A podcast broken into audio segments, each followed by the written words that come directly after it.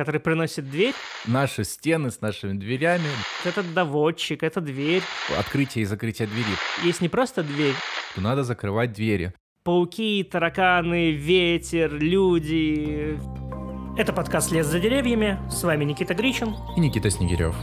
Мы решили создать этот подкаст, чтобы делиться с вами нашими мыслями о том, что нам кажется важным и интересным. Про то, что можно увидеть, немного приподнявшись над уровнем повседневности и привычного. Привет всем жителям Земли. Да, и привет, Никит. Э, Да, привет, Никит. А, Социология одной двери.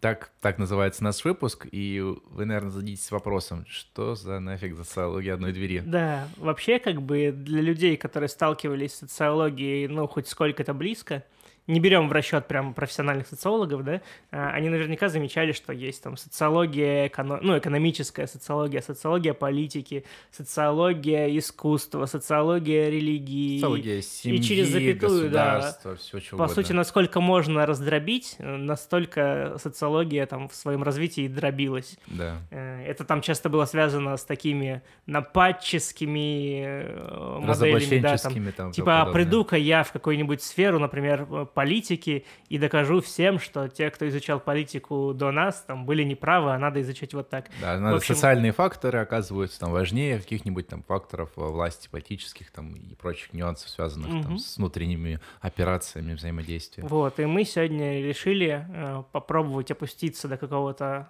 самого маленького уровня и попробовать э, разогнать социологию двери.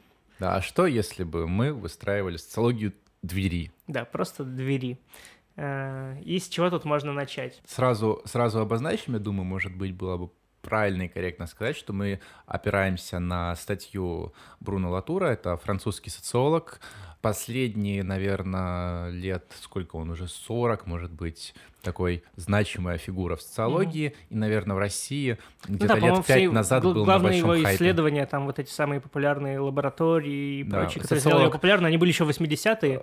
Общим таким названием можно сказать, что это социолог науки, это э, социальный конструктивист, без погружения в подробности, ну, как бы на этом Ну, оставим. Можно просто накидать актонностная теория, гуглите. Да, да, смотрите, социология науки и техники, в общем, там много чего интересного. Ну, на но- самом деле, сегодня это не, не так важно. Да, да. Э, Сегодня мы остановимся на одной работе, посвященной одной двери. Вот.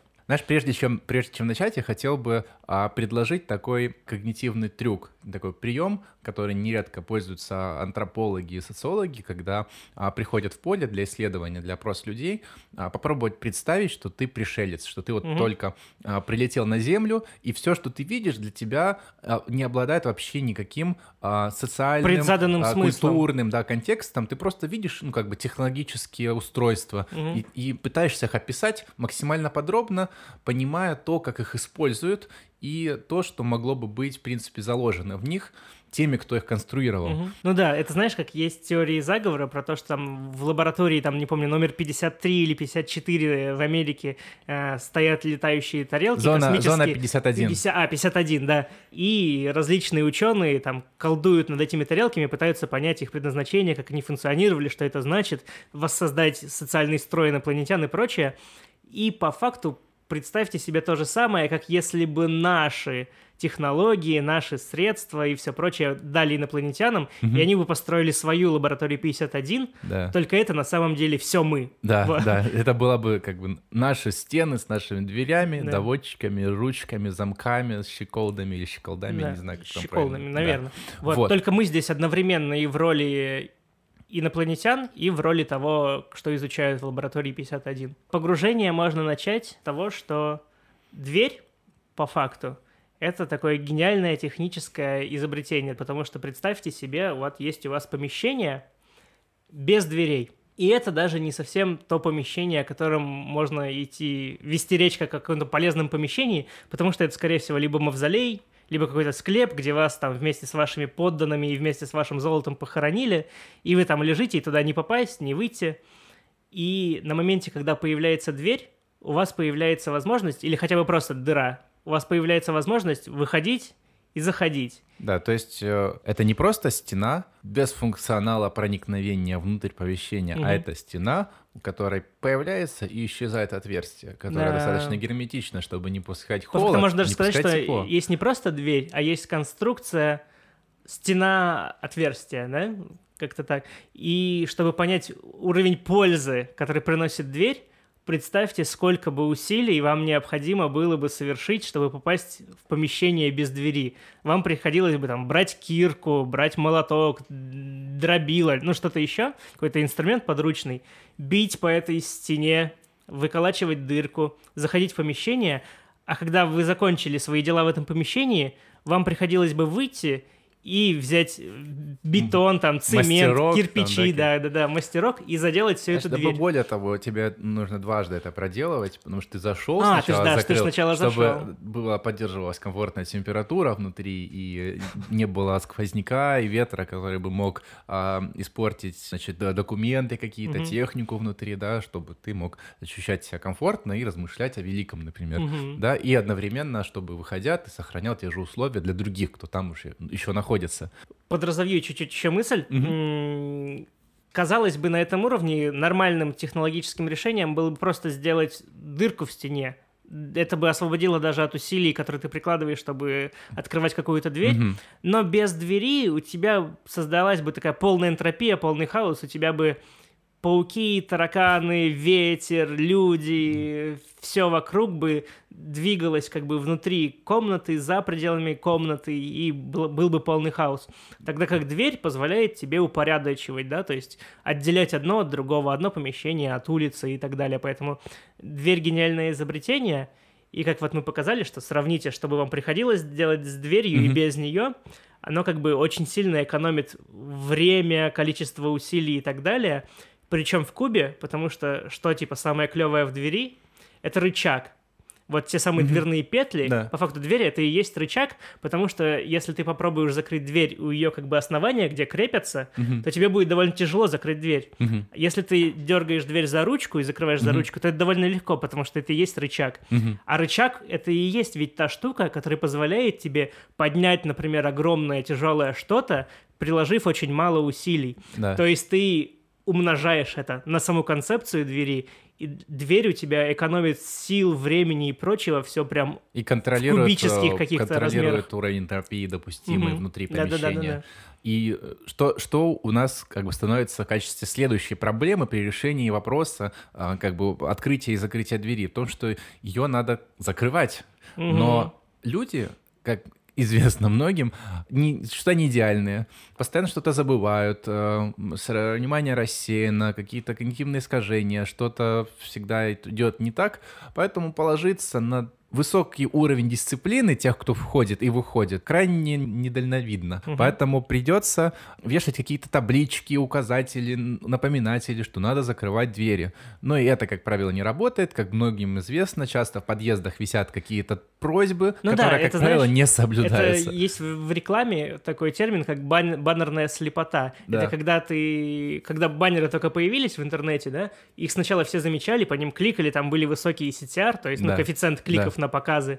Но со временем, когда баннеров стало много, там инвентаря стало много, мы перестали замечать баннеры, и у нас глаза прям привыкли не замечать. Да. Также со всякими этими табличками, там, закрывайте за собой двери, смывайте за собой унитаз, не припарковывайте здесь машину, не бросайте здесь мусор. Мы прям разучились видеть эти фразы, поэтому, ну, люди на каком-то этапе, даже если повесить очень яркую табличку на дверь, закрывайте ее, перестанут ее закрывать. В качестве одного из решений подобной проблемы а, это поставить специально обученного человека, который бы в нужное время дверь открывал и двери закрывал.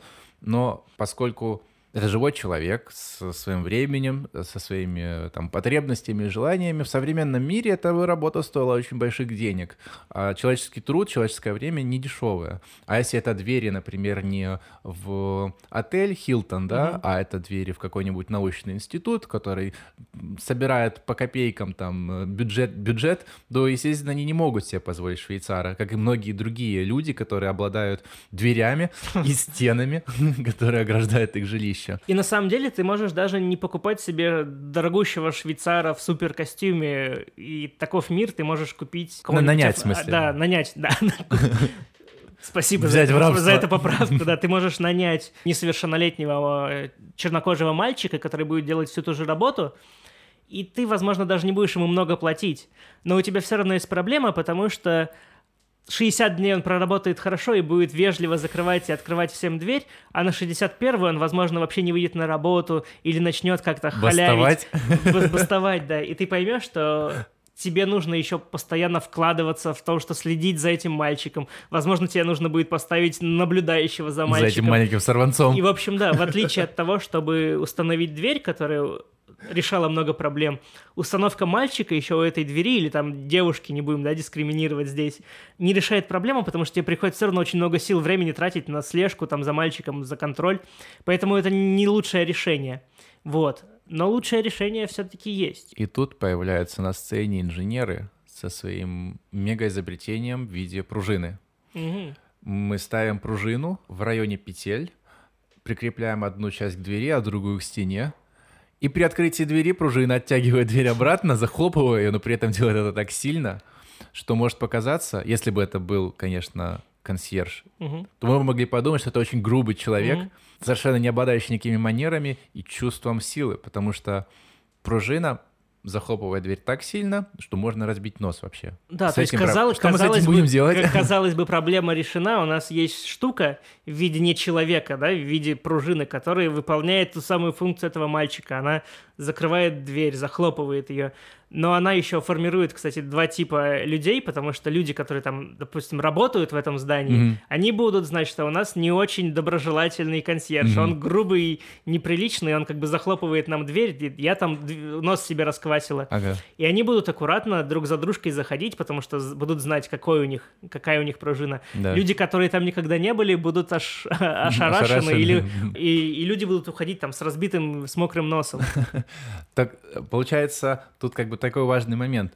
Мы все-таки, мы все говорим и говорим про эти двери, про этот доводчик, а при чем тут социология вообще? И тут как раз можно вот этот вернуть социологический компонент тем, что пружина оказывается в роли этого самого консьержа, то есть она как бы принимает на себя социальную функцию Мгм. человека, который закрывает дверь, при этом она обладает определенным характером, характером грубости Да, или причем- мягкости, наоборот. Пружина может быть мягкой же, почему нет? Она может открывать, закрывать дверь очень медленно, при этом дверь может вообще остановиться на каком-то моменте. Да, но это такая, получается, не определившаяся со своими жизненными вообще целями и пр- пружиной. Да, такая замечтавшаяся о чем-то своем. Хлопающая ресницами, что-то она думает, но вечно Или в он. себе. Да, или он. В общем, не, не та пружина, на которую можно положиться, да? Да. Но, но дальше, если пытаться разобраться, а как же, как же поступить, и в этом случае появляется такая штука, как поршень. Поршень, который аккумулирует энергию, которую Мгм. прикладывает человек к двери, и тем самым позволяет замедлить ход закрытия ее. То есть ты прикладываешь усилия, открываешь дверь, поршень накапливает энергию, и эту энергию возвращает, постепенно закрывая дверь обратно. Но возникает новая проблема.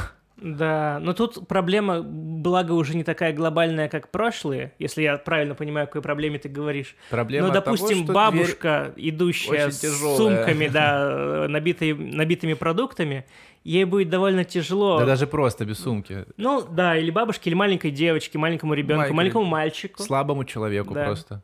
Будет тяжело. Тяжело открывать дверь. открыть дверь. Да, применить вот этот самый, дать первый импульс, чтобы дверь э, распахнулась. Да. Вот, поэтому это довольно И, дискриминирующее да, и сразу, получается. сразу получается, доводчик обладает социальными функциями человека, закрывающему дверь, который может быть грубым, может быть мягким, у который может проводить сегментацию людей по уровню силы, то есть, Мгм. которую может приложить этот самый человек.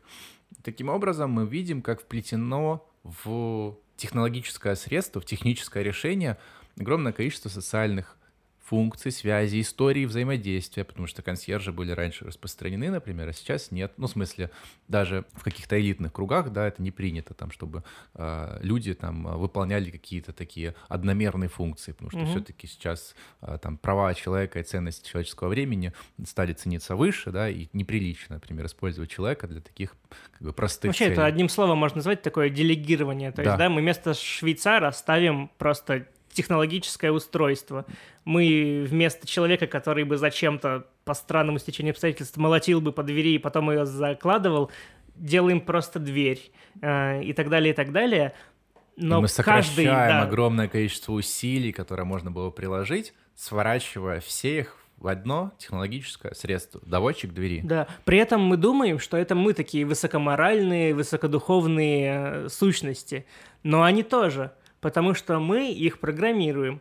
Мы как бы как Наделяем реально в языке программирования мы да? говорим им, какие действия им совершать, а эти действия имеют очень ярко выраженный моральный характер. Да. Потому что у нас может быть пружина, которая очень груба, Да. которая неприветлива, которая как бы не беспокоится о твоем благосостоянии. А может быть у нас как бы аккуратный маленький доводчик, который вежливо прикрывает за тобой дверь, вежливо открывает, провожает, не хлопает, не мешает твоему как бы Мы же- самочувствию. Мы же по ходу дела формулировали наш нарратив как проблема решения, проблема решения. При этом мы же не произвольно проблемы выбирали, это проблемы, которые беспокоят нас, как людей с определенной этикой, моралью и ощущением должного. Мгм. И мы это должное вкладываем в технику. И техника уже начинает действовать сама по себе без повторения со стороны людей определенных Мгм, действий, Мы больше не операций. вмешиваемся, Да. да. При этом на каком-то этапе, ну, у нас по факту, когда мы установили доводчик, мы можем больше не беспокоиться до момента, пока он не сломается. А вот в момент, когда он сломается, мы можем идти и заметить на двери как бы помещения надпись, что доводчик бастует, и бастует как человек. И мы прям так очень сильно наделяем объект, то есть не человек, а материальный объект, такими очень антропоморфными свойствами, и многие могут воспринять это как за что-то неадекватное. Это как то же самое, как говорить со своим компьютером, Ну да. или, не знаю, ругаться на стиральную машину, из которой вы- выпал шланг, Ну да, да. сливной, и все на пол разлилось. Как ругаться с объектами. Да. Но в этом не так мало смысла, как может показаться, потому что они действительно антропоморфны, и на это три причины. Во-первых, они действительно изобрены, изобретены нами, это наши социальные конструкты, хоть они как бы воплощены, да, они выполняют наши человеческие функции, они зам- заменяют нас, мы делегируем им какие-то очень человеческие обязанности. А третье, что самое важное, уже своим поведением они формируют и наши паттерны поведения, потому что мы, уже зная, как работает этот доводчик, эта дверь, мы определенным образом подходим и открываем ее, также с машинами и со всеми остальными объектами, поэтому не только мы их программируем, но они потом программируют нас, и это взаимообмен. И мы можем справедливо на них гневаться, справедливо наделять их ругаться. антропоморфными характеристиками, потому что они как бы ими так уже наделены, Мгм. и мы просто продолжаем эту самую традицию наделения, определяя доводчик как бастующий, который Да. выступает м, там, за какие-то свои, например, там, доводческие права. Смажьте смазка, меня- Смажьте да. меня, да, смажьте меня, и я буду работать. Это по, по факту это и есть э, забастовка. Я отказываюсь работать. Вот. И что интересно еще, мы говорим про, про простые, а есть уже более современные технические объекты, которые даже научились тебе на твоем человеческом языке отвечать. Э, И я говорю сейчас там, не знаю, про робота-пылесоса Мгм. и про станции, смарт-дома и прочее. Да, Да. да. Ну, вот, наверное, и все. Если вам понравился такой формат выпусков, то пишите об этом обязательно в комментариях. Мы дальше как бы планируем продолжать делать примерно в таком же формате. Это могут быть различные кейсы там из акторно-сетевой теории, там теории фреймов, этной методологии. В социологии очень много, и в антропологии таких вот маленьких интересных статей, исследований каких-то. да, вот да. таких приколюх очень много, и они интересны и нам, и если они интересны и вам, то мы вообще легко можем с вами делиться в постоянно качестве этим. примера там э, работу биржи, там испанского галеона, а, каких-нибудь, м, как эти назывались, гребешков, да, Да, как подводных гребешков, да-да-да, да. гребешки, не знаю, насосы, Да, да, как да. люди переходят через дорогу вообще Да, и прочее. много-много другое, да. Так что, надеюсь, вам понравилось, и ждем ваших отзывов. Спасибо. Всем пока. Всем пока. хорошего дня. Дня, вечера, утра и В общем, хорошей жизни. пока. Это был подкаст «Лес за деревьями». Его ведущий Никита Снегирев. И Никита Гричин. Со звуком помогал Никита Кидо. Ставьте лайки, оставляйте свои отзывы и не забывайте подписаться, если еще не подписались. Ссылки в описании. До встречи в следующем подкасте.